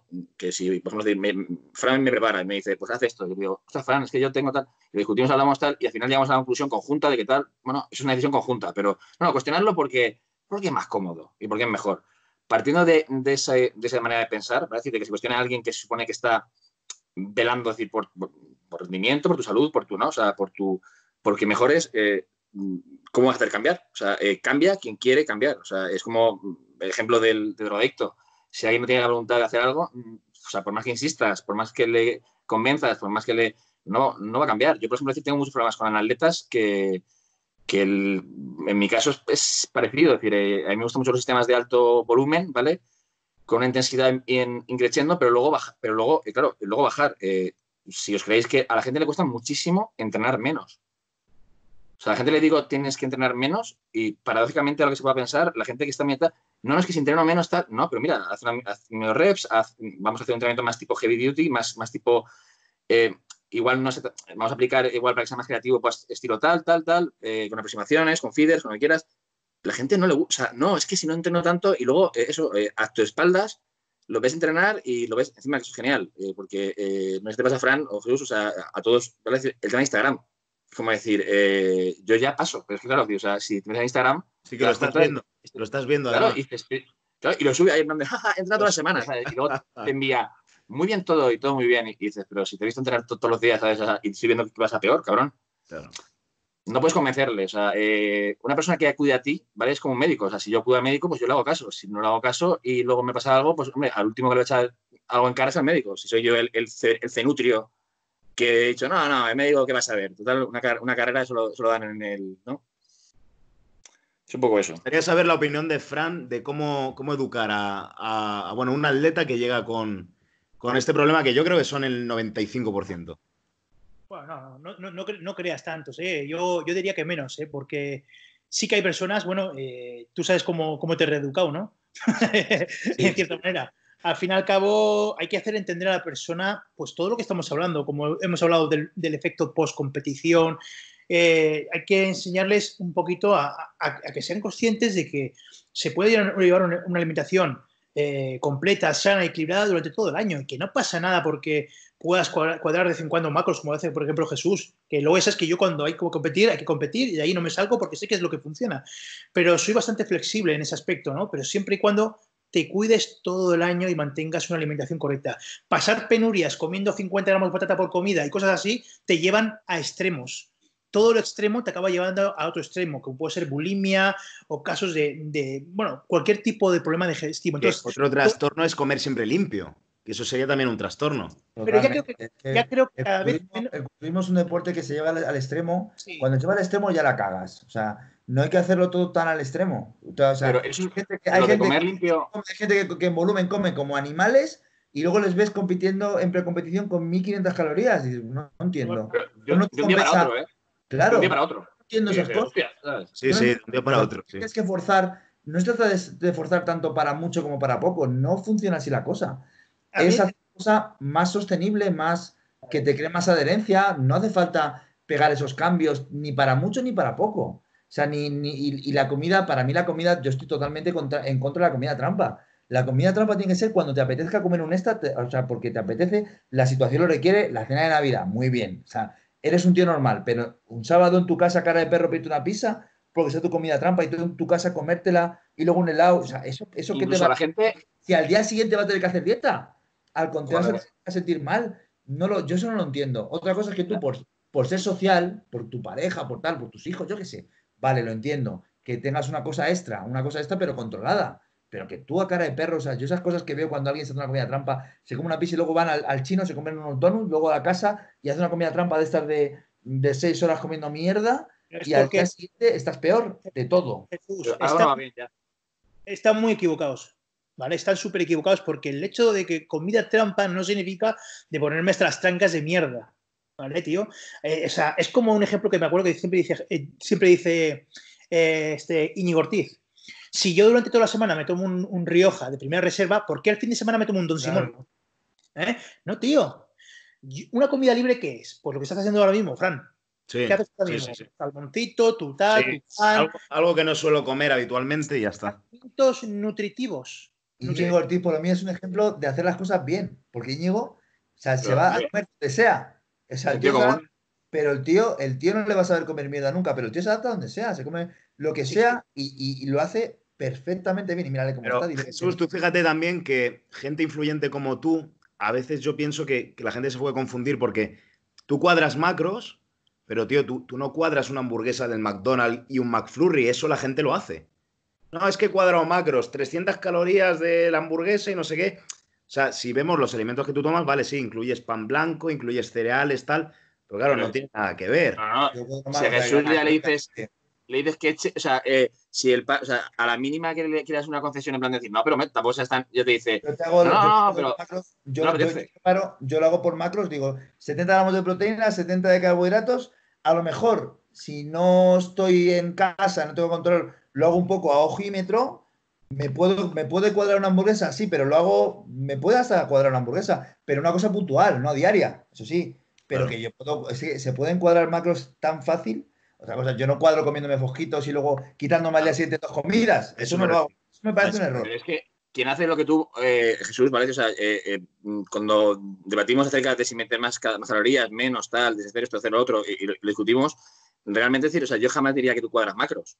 la gente que dice yo cuadro macros, ahí es donde quería llegar. Como lo que claro, yo como lo que me sale de los huevos, ¿vale? o sea, luego meto mucha proteína y como al final todo se reduce a eso, pues, pues Yo creo que el, cuadrar macros induce a error a la gente. La gente no sabe hacerlo. Pero al final, cuando das tanta libertad, la gente lo hace mal. Es mejor pautar 100 gramos de avena con claras de huevo. Es mejor, es mejor pautarlo así que dejar libertad, porque al final la gente no sabe hacerlo. Mira, yo, he visto vídeos de youtubers eh, que, hacían tres o cuatro comidas al día y era en plan una pizza tarradellas con. no entiendo lo de. No cuadro macro no, pero dicen, como no tengo que pasar de las 2.000 calorías, ah, ya tengo el déficit. No. ¿Sabes? Pero que eso hago, una comida, eso, hago ayuno intermitente y hago una comida al día en la que meto 3.000 calorías. Claro, eso, eso, no, es así. Eso no es así. Está más que demostrado que no hago es así. un reto de comida de 10.000 calorías y ahora me tiro un día entero sin comer. Claro, eso no, eso es un puto trastorno de la alimentación. No, pero es una pregunta, una pregunta. La gente que hace retos, que hace retos de, de me como 20.000 calorías en un día, ¿vale? ¿No creéis ¿No pensáis que sería mucho más productivo y sobre todo decir más espectacular si en realidad decir, o sea, lo que grabasen fuera, eh, cómo luego las expulsan? Porque yo siempre que, les veo comer 20.000 calorías, digo, si, lo, complicado no es eso, lo complicado es luego. si, yo, con, la, con, la, con una carga, ¿vale? Y una hamburguesa del Foster, pues, pues yo soy así de tepartano, salgo tal y no me, no me pongo de quinta bueno hasta el ojete. Eh, si cargo con un poquito de dulce ya, ya me siento en plan, ya está lleno, ¿no? Eh, y ya cuando ponía la competición le decía a mi mujer, bueno, yo... Mm, y me decía, por favor, pero dúchate antes, por favor, para no encuadrar todo. Y yo, no te lo aseguro. Eh, y ya era en plan de decir que igual entraba a las 11 y a las 5 de la mañana aún estaba allí, ¿sabes? Pero porque iba a mi ritmo, ¿sabes? Y igual cuánto eran, 5.000 calorías eh, con toda la carga del día de no sé qué tal. Y esa gente que se zampa 20.000 calorías eh, siendo un... digo, digo, hostia, eh, pide ya una, algo para dilatar, porque eso no, eso no va a acabar bien. A mí, es que eso no me impresiona. A mí me impresiona ver un culturista comer durante, durante tres o cuatro meses 8.000 calorías. Eso me impresiona. Pero no me impresiona comer un tío un día 10.000 calorías o 20.000. Cualquiera lo puedo comer. Ahora, un tío todos los días con 8.000 calorías, a mí eso ya me... Y que, y que se ponga 20 kilos de masa muscular o 15 kilos o 10 kilos de masa muscular, eso me impresiona. De todas maneras, hay una cosa que es, que es muy común y es decir, Buah, y es que en volumen hay que comer un montón. Hay que comer barbaridad. Y en definición, a pasar las putas. No. No, no, no. El que impresiona de verdad es el que, tanto en volumen como en definición, come un montón de calorías. Efectivamente. Esa es la, verdad. Eso, para mí es lo difícil. Eso es lo difícil. Bueno, estar, seco, estar seco comiendo mucho. ¿Cuántas calorías? Te voy a poner un ejemplo. Ángel Calderón en volumen, no, tampoco como una burrada. 5.000 calorías. En definición, 4.800. A una semana de competir. O Alexis, tú mismo, los, muchos de los tuyos, tío. Alexis come más. Está, ¿Cuánto está comiendo ahora que está de puta madre? Come más en, competición que en volumen. Y tengo gente, no solo él, tengo un Memphis de Suiza que come alrededor de 8.500 calorías diarias y lleva, no tres meses, lleva más de un año más de un año, con sus menos y más de vamos a soltar un poquito para quitar eh, estrés eh, digestivo y vamos a subir a, subir. Bueno, cuando va a competir no baja de las 7.000, 8.000, 7.500 y hace refet de 8.000, 9.000. Tío, eh, pero es porque ahí es cuando está hecho bien el trabajo. Eso sí que es flipar. es un trabajo hecho no en cuatro meses de ponerlo como de gorro, sino lo justo y necesario para estar en la mejor forma posible dentro de lo que mis posibilidades y luego a la hora de, definición hay un, hay un, trabajo en el cual el metabolismo se acaba activando y tienes que incluso comer un poquito más o a veces eh, no bajar tanto las calorías. Como por ejemplo tu caso. Eh, sí, sí, sí. Tú has llegado a etapas en volumen que incluso has llegado a comer más. Sí, sí, yo he estado comiendo menos en volumen que ahora. ahora. Es que, es, que, es que al final te das cuenta de que eh, no es impresionante comer eh, 7.000 calorías o 5.000 ah, en volumen y, luego pasar a comer 2.000. No, no, eso no impresiona. Es que para estar grande hay que comer un montón. Yo sé, yo sé de mucha gente que pesa 120 kilos, bueno, 115. Para estar grande hay que, hay que pesar, hay que comer muchísimo en volumen y claro, y luego lo en competición con, con 5 gramos de arroz. digo, pero me da puta mierda. Pues si comieses realmente bien en, en, en precompetición, posiblemente pesaría 125. Claro. Yo, por ejemplo, tengo un sistema, un sistema digestivo, lo que quieras llamarlo, muy eficiente, ¿vale? o sea, en cuanto como, o sea, mm, eh, soy muy eficiente para, las calorías. Eh, he de decir que, teniendo al lado a Chema, ¿vale? o sea, mm, dije, eh, la madre que lo parió, o sea, comía, o sea, digo, claro, digo, digo, digo, digo, la vez que me hable de, termodinámica, ¿vale? decir, o sea, que, por cierto, no sé por qué la gente cuando habla de calorías habla de termodinámica, porque no tiene, o sea, tiene un problema, un problema de noción, de noción científica, pero bueno, yo vi a Chema comer, me veía a mí y decía, o sea, ¿pero qué tendrá en su intestino, ¿vale? Que hará que eso vaya al punto exacto, o sea, y o sobre todo, ¿qué hace el mío? ¿Sabes? O sea, que no va a donde tiene que ir, ¿sabes? Porque como decir, hijo de puta, pero es verdad, ¿eh? Es que come eh, muy poco para lo que, vamos, o sea, la gente, si tuviese, vamos, cosas hacen personas y dices, ¿cuánto come este chico, ¿vale? En calorías y fallan los 100. Sí, sí. Hostia puta, es increíble, ¿eh? Para, bajar igual cuesta más, pero, pero joder, hostia puta. Pero genética es una cosa puntualísima. Yo trabajé con un chico también, eh, de, también de color, hace años, mm, que en volumen llegaba a pesar 120 kilos con abdominales con 2.500 calorías. 2.500 no llegaba más. O sea, ni... Y luego en competición competía con 2.000. Eso es buena genética. Eso, no, peta el sistema digestivo, eso es la polla. Claro, pero Encima no, pasaban ni hambre. ¿No pensáis que realmente la buena genética es esa y no comer 8.000 calorías para mantener? Claro, claro. claro, o sea, todo lo que sea forzar. Claro, claro. Eso es la buena genética, está clarísimo. Encima físico acompaña. Yo, por ejemplo, yo, por ejemplo, siempre me gustan mucho también eh, los deportes en general, ¿vale? O sea, eh, como espectador, eh, en, Fórmula 1, por ejemplo, decir, o pilotando coches deportivos. Yo, para llegar a tiempos de, de alguien que, que conduce mejor que yo, he podido hacer puntualmente un tiempo mejor que él. Pero obviamente esa persona, o sea, por su regularidad, me va a tumbar. Y si me pongo el ejemplo de Fernando Alonso. O sea, Fernando Alonso igual no era un tipo que te haga vueltas perfectas eh, o que una vuelta histórica a, lo Ayrton Senna. Pero es que te hace todas las vueltas jodidamente calcadas, ¿vale? O y es, una, es un monstruo en hacer siempre todo de manera hiperregular. Pa, pa, pa, un martillo pilón. Entonces, en el fondo, es esa eficiencia, ¿vale? decir, de que en el fondo no tiene, o sea, es capaz de sacar todo el partido, o sea, igual no es el 100%, pero es el 99%. Y veis quién es el, guapo, ¿vale? Que aguanta el 99%, ¿vale? de eficiencia durante mm, el tiempo que haga falta. O sea, esa es, la genética. Eh, eh, eh, o sea, ser eficiente, o sea, no sobreconducir, no llevarte al límite de tal forma que, puedes hacer dos vueltas así, pero al tercero igual te chocas o te, o te empotras o rompes el coche o... No, no, es eso. O sea, el, realmente subir a tarima, como, como mucha gente decir, o sea, puedes, y da, gusto llevar a la gente así a tarima, que realmente decir, o sea, sube pues peinado, saliendo de casa, poniéndose colonia tras afeitarse, tal, tranquilamente y mm, no parece como yo, por ejemplo, decir que a mí la gente me, me, tira dinero, ¿sabes? Esto es real. O sea, eh, esto lo digo de broma, pero eh, como siempre digo comentarios de broma serio, la gente piensa que lo digo, pero esto es real. Estaba en Hipercore, eh, encima venía a trabajar. Parecía decir que el, que el traje me lo, había, dado mi abuelo, ¿sabes? Esos abuelos que menguan y se quedan con el traje, pues igual. Y digo, hostia, es que tengo un, aspecto y me lo quité. Y claro, con la camisa, me remango, con las venas y tal me senté, pues estaba, estaba como así con calor, y vino una señora, ¿vale? Y me dejó una monedica. Y yo la miré y dije, pero, os juro que iba, o sea, a ver, iba pues venía a trabajar, o sea, venía muy... Y la señora me dio una moneda, rollo de, ay, pobrecito, ese chico, o sea, que pasará hambre aquí, ¿sabes? Y me dejó una moneda, rollo de, rollo de, para que comas. Y dije yo, la madre que parió este Bueno, ¿sabes? Son, son maneras de fisonomía.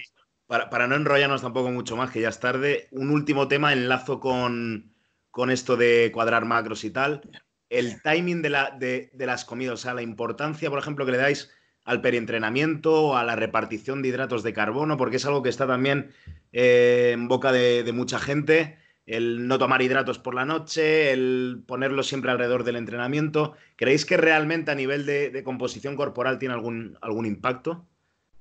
Yo pienso, yo pienso que sí, pero no, o sea, eh, por orden de importancia, o sea, primero manda las calorías, después manda los macros y después manda ya el timing y lo que tú quieras. Pero primero, en orden de importancia, manda lo, lo, ahora yo, por mi experiencia personal, al margen de lo que digan los estudios, que dicen lo que yo digo, totalmente, o sea, rotundamente sí. O sea, yo rindo, mi rendimiento eh, se optimiza mucho más en el gimnasio si cuido, sobre todo, como dice Meados, las comidas en torno al perientrenamiento.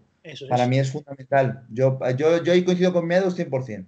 Yo, yo, las pre, intra y post para mí es fundamental. Yo hablo por mí, cuando eh, ponemos casi todo el total calórico alrededor del entrenamiento, o sea, la mayor cantidad de hidratos, y se van reduciendo en el resto de comidas, es cuando mejor composición corporal obtenemos a igualdad de, calor, a igualdad de calorías, que ahí es donde, por eso he lanzado la pregunta, porque es curioso, o sea, algún tipo de impacto tiene que tener. Y mejor entrenas. Eh, yo he llegado, yo las, las únicas etapas que realmente decir sobre entrenamiento, que también habría que debatir qué es el sobreentrenamiento, pero he entrenado de más o con densidad excesiva, eh, estando en definición, ha sido cuando he usado eh, preentrenas. ¿Por qué? Porque entonces esa, entrenas mejor realmente. O sea, entonces, solo con eso ya eh, tienes una mejora, ¿vale? O sea, que es cuantificable, que ya por sí, dice usted, es muy difícil de justificar que no, ¿no? Pero eh, la cuestión es que eh, para, justo como ha Jesús, es para eh, llegar al 85%, ¿vale? Da igual. Pero la gente es que quiere llegar al 95% de rendimiento y dice, ya, pues que vamos a ver, para, para conseguir eso sí tienes que llegar al 95% de rendimiento. No, no. El comer, el comer, el timing el tal es mm, del 80, ¿vale? Es decir, 85 para arriba, ¿vale? Entonces, ese nivel de excelencia, ¿vale? Es decir, de, los 85 al 100 es lo que marca la diferencia entre, entre eso, el timing, el tal, el cual. Pero es que la gente lo que no puede decir es, eh, no, yo, quiero comer mm, con esta regla de, da igual, ¿vale? Eh, que sirve para la, digamos, para la gente en general, atlética, pero tampoco tal. Pero no, pero quiero competir, pero luego quiero eh, que el teming da igual y tal. No, no, es que precisamente ese, ese, esa, ese no da igual, que es tan pequeño, ¿vale? es lo que diferencia a un atleta que realmente decir, progresa del que no o del que realmente tiene. Entonces, claro, decir, para la población general se mezcla conceptos, da igual. Para, una, para alguien que quiere una mejora física tal, da igual. Incluso diría para alguien que tiene un nivel muscular eh, pues como yo, pues igual da igual, ¿no? Pero para alguien que tiene un... No, ahí es donde realmente decir, las pequeñas diferencias son lo que marcan la Claro, son pequeñas, a nivel, de, a nivel porcentual es pequeño, pero claro, eh, suma, al final va sumando y es lo que marca la diferencia. Totalmente de acuerdo. Bueno, tú, ya tú, ¿qué te voy a decir a ti, no, Fran? Tú ya lo sabes. Mm. Que para mí también es, eh, estoy de acuerdo con todo lo que dice Jesús y lo que dice José. Creo que es, es, es realmente el momento ideal, o sea, es el perientreno es el momento realmente donde eh, realmente tiene que estar eh, esa cantidad de, de, calorías, esa cantidad de nutrientes que te aporten pues el poder entrenar con la suficiente intensidad como para crear o mantener, o, eh, depende del objetivo que tengas, pues tu masa muscular, ¿no? Y creo que es el momento perfecto. El resto del, día, pues bueno, pues es importante matizar algunas cositas, pero realmente lo importante es el perientrenamiento. Creo que es la base de la dieta de una persona que quiere. Fijaos que diciendo esto os estáis cargando la teoría de entrenar en ayunas, no digo más. No, también, estamos cargando la, la, teoría de que engordan más 100 gramos de hidratos por la noche que por la mañana, también lo estamos cargando, porque estamos diciendo que no, que no, o sea, que los mismos gramos de hidratos no engordan igual en un momento que en otro, y es que es verdad, con matices, con matices, pero es verdad, está claro. Para mí, o sea, el que me diga a mí que entrenar en ayunas rindes igual, a lo mejor por la sensación subjetiva tuya, o sea, si no quedan más cojones vas a rendir igual, no quedan más huevos, pero no es, no es el mejor, el, no son las mejores condiciones para entrenar, no estás en tu mejor momento para entrenar. Está claro, eso también es evidente. Igual que tampoco es a última hora de la noche. Lo, otro es que tú te hagas y acabes entrenando a la hora que sea y como sea. Pero no es lo óptimo. O sea, que no me vengan a decir, lo que pasa es que vende muy bien la moto, decir que hay ayuno intermitente y entrenar ayunas y rindo lo mismo. Y mejor lo mismo. No mejor lo mismo. Lo que pasa es que la gente no se quiere complicar la vida, por eso dicen que lo mismo dos que cinco comidas, que los culturistas que van a contar personas gilipollas y que al final hay que cuadrar macros porque da igual eh, si no es así. Pero es raro, es raro que todo que al final te pones así y al final todo da igual. es súper raro, ¿eh? O sea, todo da igual. Al final todo da igual. Luego se lo gana uno, ¿eh? Qué raro, ¿eh? Y los suplementos no valen ninguno para nada, ni, la, ni los aminoácidos, ni al final nada vale para nada. Y pero al final es todo química, o sea, eh, precisamente, eh, o sea, decir, lo que lo que todo, o sea, lo que es más es más eh, regular y todo el mundo tiene opción ir no sé, o sea, eh, y, más veo eh, eh, exceso, para decir, de gente de nivel promedio bajo, y todo el mundo tiene acceso a tal, es, y que se supone que para ellos marca la diferencia, y sin embargo, no veo esa excepcionalidad en casi nadie. Lo curioso es que la ciencia muchas veces con los años demuestra lo que los culturistas llevan haciendo 20 años. Ahora llega la ciencia y hay un estudio que demuestra algo que los culturistas hace años que lo hacen de manera intuitiva, llámalo intuitiva, y les funciona. Y ahora hay un estudio que ya, ya, ya, ya sí que funciona y antes no. No, perdona, pero la, tú coge, tú coge a, los, atletas de Fran que son, no sé, 100 tíos hipermotivados con un campeonato de culturismo. Ese es, ¿Qué mejor estudio que ese para ver si algo funciona o no funciona? O sea, yo, yo, yo, he participado en estudios científicos y son una broma. O sea, son, son, son una, una o sea, no cero, cero rigor, porque van, van, van por ir sin ninguna motivación yo los he visto, yo, yo he participado en estudio y aquello fue que los resultados son los que yo quiera. El resultado va a ser el que yo quiera, porque eso es un cachondeo. Como realmente se aprende es con la experiencia de preparar gente súper motivada con su, con su competición y ver, eso es lo que realmente vas a ver si algo funciona o no funciona. hay cosas de chiste, es decir, eh, yo participé en un estudio en, aquí en España, es decir, o sea, para la Facultad de, Valencia, decir, y, y el, el, el, EMG que me dieron fue en el hombro yo dije, o sea, el único músculo que Dios me ha dado, o sea, quiero decir, o sea, eh, ponme el pecho, chulo, o pónmelo en, en, en, algún basto. A ver si te da el mismo resultado. Claro, decir, joder, o sea, le jodí la o sea, quiero decir, eh, realmente decir, el tema de la ciencia, eh, había un estudio danés que me encantó porque decía, decir, un estudio dice que la mayoría de estudios son, son, una chorrada. O sea, ese estudio, te lo juro, ese estudio más destornillante que he en mi puta vida, pero te dije, coño, es verdad, y me lo leí entero, ¿eh? Y lo lees y, dices, esto es verdad. Pues se ponen a seccionar, a tal, a tergiversar, a mover, que al final dices, mira, diga, decime lo que queráis, ¿vale? Es decir, que puede decir lo contrario, ¿vale? Porque hay un estudio que lo, que lo demuestra, que es otro, decir, los estudios no demuestran, los estudios sugieren, intuyen, direccionan una línea de pensamiento, pero eso de, no, no, este estudio demuestra... Cualquier buen, cualquier buen investigador o tal siempre te va a decir, parece que pasa esto, nadie te va a asegurar. Sospechamos. Hmm. Sugiere que un estudio, yo escuchaba otro día a Ismael Garancho en una clase que decía, parece que la leucina, parece que, o sea, ni siquiera se atreven a, asegurar, a decir, esto es así. No, o sea, no. Un estudio sugiere, te puede dar pistas, pero luego sabes... que sea o no. Y además hay, hay, a lo mejor 20 sujetos de los cuales 15 dan una cosa y 5 dan otra. O, entonces esos 5 a lo mejor tú estás dentro de esos 5, no de los 15, aunque sea la mayoría. Entonces, mm. es que hay, que cogerlo todo con pinzas. Muy bien. Total, básicamente hemos llegado aquí la, la, old school, vale decir que la new school es una mierda, ¿no? Es, la conclusión que podemos sacar. Podríamos cerrarlo así, ¿no? no, pero ya veréis que que, la New School al final acabará como, como, nosotros, o sea, ¿sabes? Volviendo a la old school, ¿no? Eh, es que, pero creo que, todos hemos hecho eso un poco, ¿no? Al final preparemos todos con Sams y dejaremos lo de los anabólicos y todos con no Sams. Creo, no creo, ¿eh? No, no, me, no, me, no, me provoques. La, la, old school al final eh, eh, no creo que volvamos a lo de antes, porque antes también había muchos errores. Porque la old school, ¿cuál es? La que se entrenaba el cuerpo tres veces a la semana, la que se hacía 50 series, ¿cuál es la old school realmente? No hay old school. El no va evolucionando.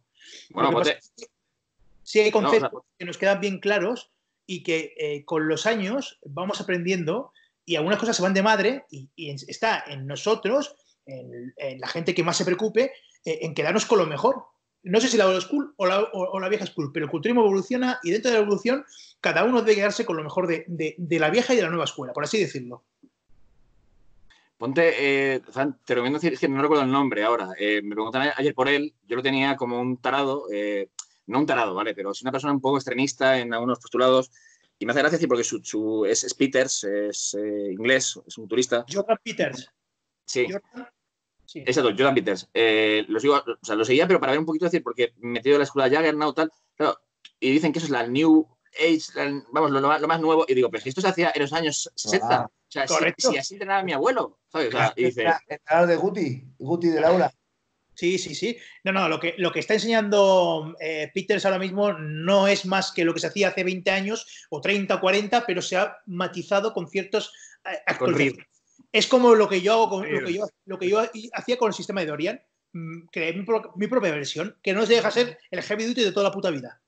Pero le vas ayudando, matizando con cosas que tú crees, que tú crees que son más funcionales porque van a todo esto y esto y lo otro. Sin más. Pues nada, Pero cuesta tanto hacer eso, cuesta tanto aceptar que no hay una verdad, sino que tienes que trabajarla, que para cada persona, que para cada tal, cuesta tanto y es tan sencillo, es decir, hacer un mono, ¿sabes? una idea general, un concepto, o sea, eh, y que todo el mundo siga ese concepto general y ya está, o sea, es tan sencillo que dices, bueno, pues en lugar de, decir que mm, realmente tienes que curártelo, voy a decir que hay una, hay una magia universal y ya está. Es un poco eso, es decir, todo el mundo busca al final el... Lo quieres monetizar un sistema de entrenamiento y hacer lo suyo, decirle, pues el sistema de Jordan Peters, vale, pues muy bien. Entonces, tú preparas así, tú pagas, tú, tú, tú te haces popular por, por el sistema de entrenamiento y, ya está, y vives de eso, y ahí ya está. Pero, pero eso es lo, que hemos hablado al principio. Eso es lo que hace es cerrarte muchas puertas, porque no todo el mundo puede entrenar así. Tú dile ahora a Fran Oses que entrena así.